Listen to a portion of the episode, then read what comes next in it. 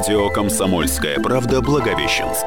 100 и 6 FM. Эм. Категория 12+.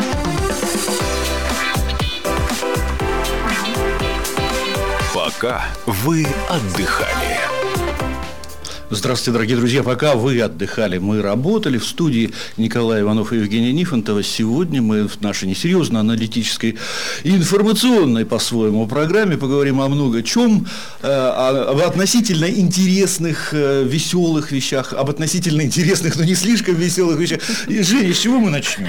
Я предлагаю начать э, с книжных таких мероприятий, крупных, Веселая которые... Да, и никого не обижающая Очень вещь. хорошая, умный позитивные мероприятия, которые а, прошли в Благовещенске в субботу и воскресенье. Ну вот а, в субботу а, Библия ночь была, и на сайте amurkp.ru есть прекрасный фоторепортаж от Юлии Гоман, она там побывала. Это и мероприятие вот- во всех у нас прошло библиотека. ну да, я А полагаю, да, что по всей России, в том, а и в том числе у нас в Благовещенске. да. Благовещенских, прежде всего, библиотеках, в краевой, о, простите, в нашей областной библиотеке научной имени э, Николая Николаевича Муравьева Амурского. И причем а, тематика, тема была посвящена театру а, под таким названием «Весь мир театр», под таким названием а, вот как Да, раз прошло- и прошла Амурская областная библиотека еще и заметила, что для них это как бы Библия ночь, она еще и Гоголевская Библия. Ну, кстати, там еще и Пушкин гулял. Ну. Пушкин, да, гулял-то там много, потому что мероприятий было много, были костюмированные, были и привидения, были и призраки Пушкина, и Гоголя. А что еще?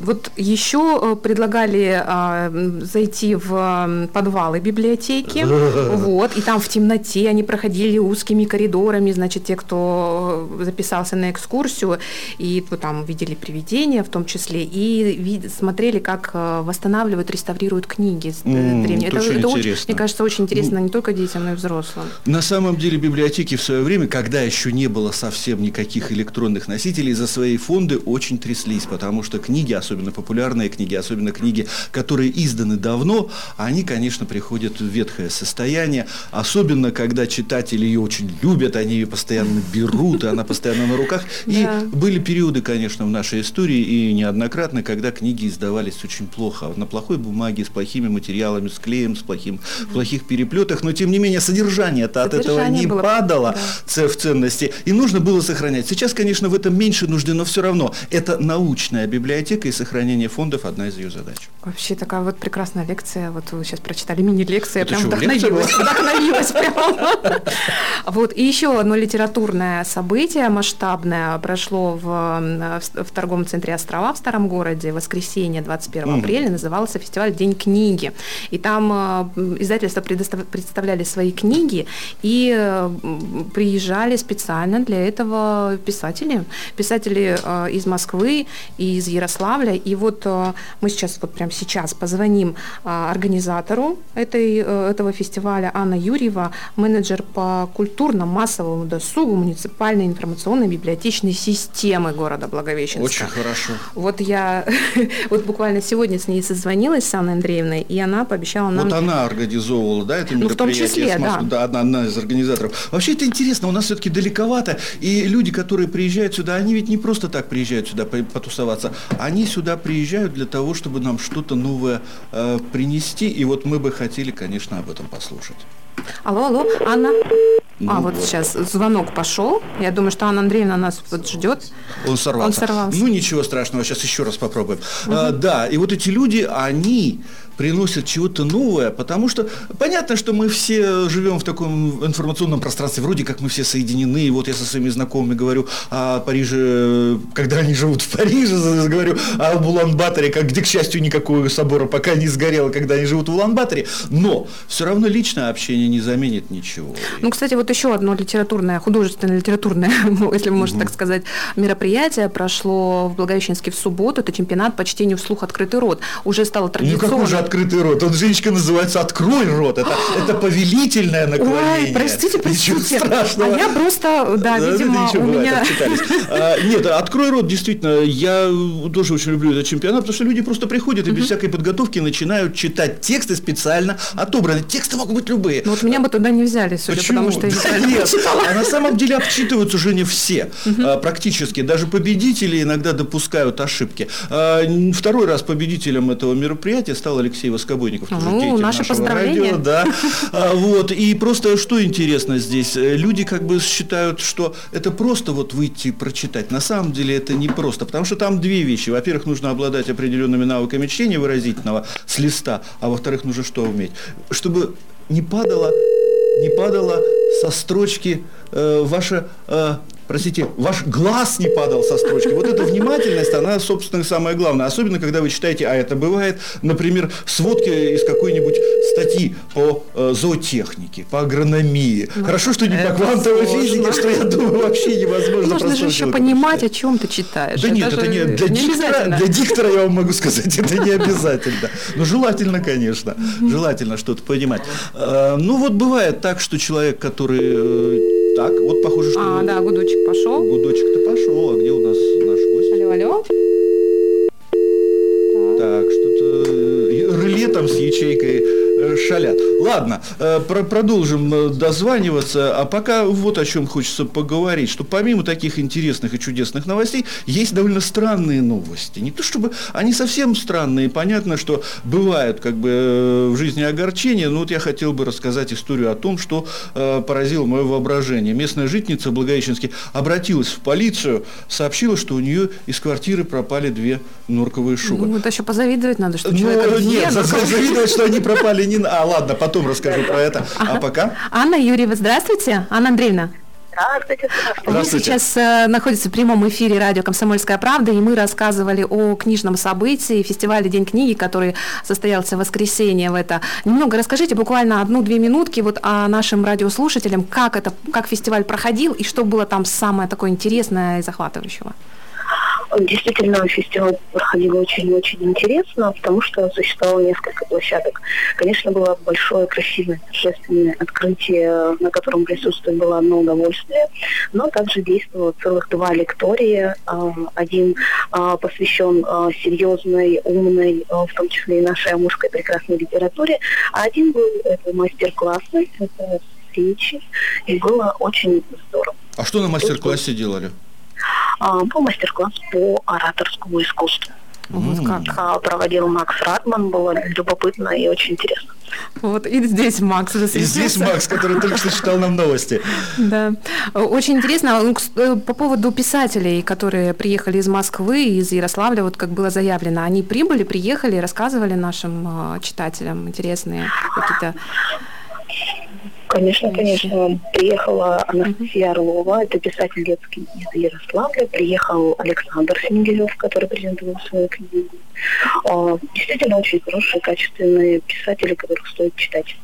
Мгм. А что, а что для детей пишет Анастасия Орлова? Она стихи пишет или прозу?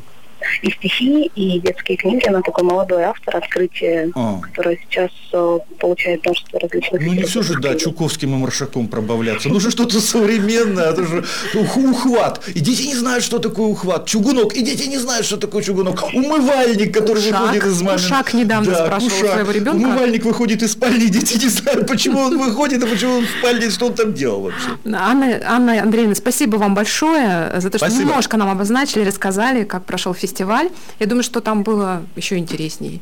Да, конечно, было интереснее, надо было сходить, но у меня, к сожалению, времени не было. А вот насчет того, что у нас происходит э, с этими шубами, я Да, хочу мы вернемся к к шубам шубам. вернуться, А раз уж мы заговорили об бытовых предметах вроде ушаков, кушаков и что там еще было, мойдодыров.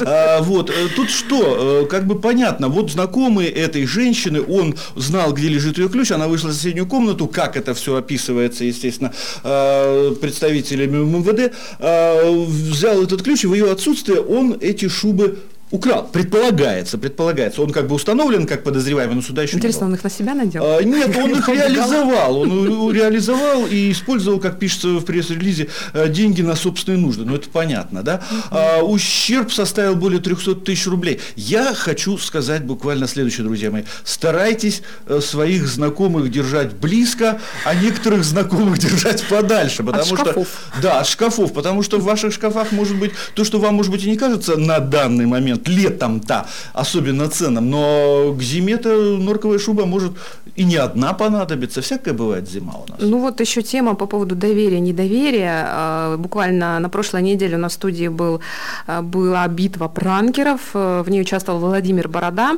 благовещенский пранкер, и он нам обещал тогда в прямом эфире, что выложит все эти видео, где он разыгрывает слепого, и которого украли кошелек. Ну вот он выложил видео. Ну, я думаю, что Э, он был удивлен, когда снимали ну, они ну, это. Честно говоря, вот пранкеры это такая история. Вообще люди не очень верят не только пранкерам, но и, например, лауреатам многочисленных международных конкурсов э, с хрипачам-солистам, которые играют в метро. Люди думают, что просто люди сшибают деньги. На самом деле перед ним стоит человек, который в Метрополитен опера, допустим, на его концерт 150 долларов, самый дешевый билет. А он не, может, он не может его копейку подать. Мы об этом поговорим в следующей части нашей программы. Да, и узнаем, какие больше всего новости интересовали благовещенцев а, на, этой, на, неделе. на этой неделе, да. Пока вы отдыхали. Радио «Комсомольская правда» Благовещенск. 100 и 6 FM категория 12+. Друзья мои, мы продолжаем программу несерьезную, в общем-то, информационно-аналитическую программу, пока вы отдыхали, но она временами уходит всерьез. Пока э, наш серьез заключается в том, что мы собираемся поговорить о пранках, то есть о розыгрышах. Но эти розыгрыши с тонкой социальной подоплекой. С вами Николай Иванов, Евгения Нифонтова, которая продолжит этот рассказ. Да, я продолжила рассказ. И, в общем, э, я говорила о том, что у нас на прошлой неделе в эфире были пранкеры, и Владимир Борода, один из пранкеров, рассказывал о том, как он а, организовал вместе с волонтером а, такой розыгрыш для благовещенцев. Он при, прикинулся слепым, а актер украл у него кошелек. И вот сегодня... То есть это на тоже выходных, подставной был на Да, самом на выходных деле. это видео выложили, и все могли посмотреть, как люди реагировали. Ну, я посмотрела и была удивлена, потому что большая часть людей а, задерживали вора и фотографировали, снимали и грозили, что позвонят в полицию. Ну, это, в общем, правильно правильная реакция, тем более, что, в общем, они же не пытались с собой рисковать. Они в данном да. случае просто исполняли тот долг, который, как бы, любой честный человек должен ну, сделать в такой ситуации что-то хотя бы, пытаясь не рисковать, не подменяя собой работников правоохранительных органов, потому что, ребята, бывает всякое. Вот это да, нужно это тоже понимать. может быть и опасно, и Вот, и это дела. наша служба и опасна, и трудна, но есть люди, которые, для которых это именно служба, а не просто э, гражданский долг. А я сейчас предлагаю узнать, что больше всего всего интересовало благовещенцев а, на сайте amurkp.ru. И мы сейчас дозвонились до редактора газеты «Комсомольская правда» Благовещенск Алексей Козырин. Он сейчас нам все поведает. Здравствуйте, Алексей. Добрый день, всем добрый день. Что у нас читают? У нас благовещенцы, амурчане читают на самом деле про погоду, читают про природные пожары. Знаете, что был сильный ветер, и мы очень хорошо горели. Эвакуировали у нас лагерь Василек даже, детишек вывозили. На... Опасности особой не было, но тем не менее было сильное задымление. Вот вся трасса Благовещенска свободная горела. Ну и традиционно у нас в это время начинают читать садоводческие темы, вот, в том числе достаточно древние, вот, которые мы давно делали, они как-то всплывают. Плюс новые, естественно, то есть э, рассада, огороды, сады, вот все это у нас сейчас начинается. Это, это все, да, Алексей? Да, все. Спасибо, Спасибо большое. тебе большое. Это очень интересно на самом деле, потому что действительно мы вот работая как бы в таком повседневном режиме, нам кажется, чтобы что-то сказали, особенно, конечно, это радийщикам казалось, и, и сейчас и у радийщиков есть, кстати говоря, записи, которые вы можете наши программы посмотреть на сайте «Комсомольской правды», послушать, да, но э, на самом-то деле эти материалы в наше чудесное время никуда не уходят. А если в них есть какая-то польза, то они продолжают пользоваться спросом.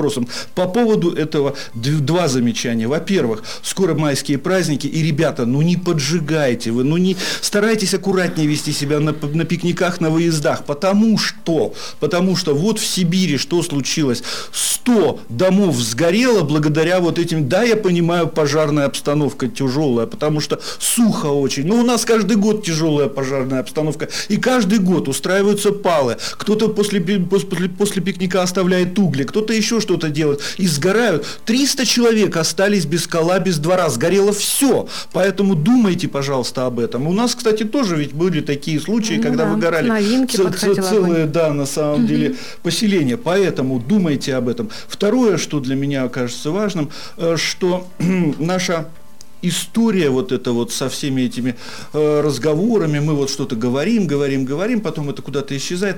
На самом деле не надо э, думать, что что-то куда-то исчезает. Вот поговорили, допустим, о том, что, э, я не уверен, что это наша заслуга, но все говорят, да, поговорили о том, что нужно э, субсидировать э, большем объеме э, по, по полеты, да, на самолетах mm-hmm. на запад страны. Вот сейчас этот вопрос решается. Понятно, что губернатор, допустим, Василий Орлов знал это, возможно, и без нас нас. Но если бы мы и э, средства массовой информации, и те, кто живет в Амурской области, не ставили этот вопрос, может быть, он не казался бы таким острым. Вот я бы хотела вернуться еще раз э, к пожарам. Э, в Комсомолке проводился круглый стол по этому поводу. Мы приглашали разных экспертов. И в среду в Толстушке читайте вот как раз о, круглом, да. о, о лесных пожарах. Причем мы приглашали и волонтеров, и защитников природы, и в том числе мы пообщались напрямую через видео связь э, с Гринписом. Вот. И, ну, я думаю, что это будет интересный материал. И мы там задавали такой вопрос, далеко ли нам до экологической катастрофы, потому что животные, ну, люди, конечно же, тоже под опас... в опасности находятся, в постоянном угу. таком да, напряжении, но животные от этого страдают э, не меньше. Вот. По поводу пожаров, я думаю, что мы ну, к сожалению, Все, будем уже, возвращаться уже к этой теме говорим, не раз, говорим но пока постоянно. на сегодня хватит. Да. А что еще угу. у нас интересного?